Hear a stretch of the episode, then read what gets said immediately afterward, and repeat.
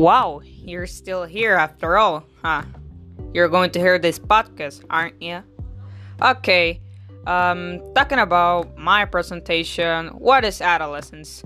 Well, as I explained several hours later or several minutes ago, depending on how much time do you spend on reading my presentation, what is adolescence? In a simple way, adolescence is a great transition that every teenager has gone through.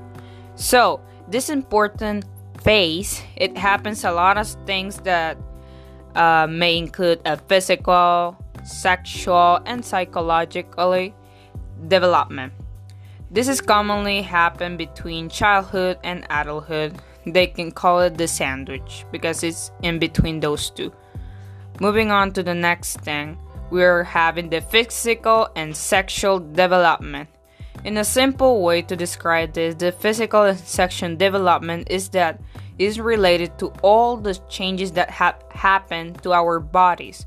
Our body suffers a transition, a growing, or actually they happen when adolescence takes action in everything in our physical and sexual development. Well, as we know, puberty is really important to every teenager.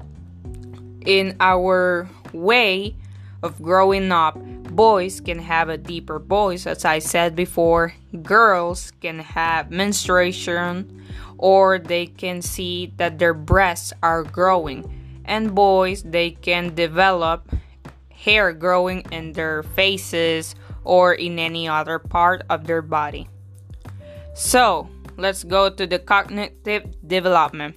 Well, as we know, the cognitive development may be a little bit confusing to some other people, but it's actually really, really easy.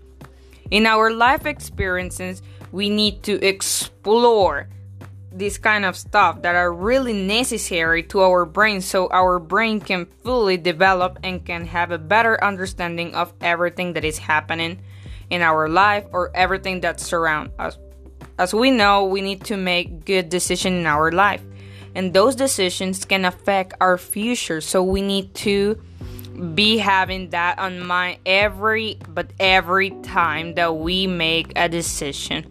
So the last thing, the social development is that everything that can include a way of improving the well being of every individual in our society that can help them fulfill all their dreams and all the things that they need to do. This success in society is linked to the well being of each and every citizen. The social development it is always focused on helping a lot of people what things can have the social development the cooperation. The cooperation is really important so we can help other people work in a better way. And collaboration too. It can be linked to cooperation. Some rules that we need to follow so social development can go in its own way so another thing that we can have the conflict resolution. Some people they ask what is conflict resolution?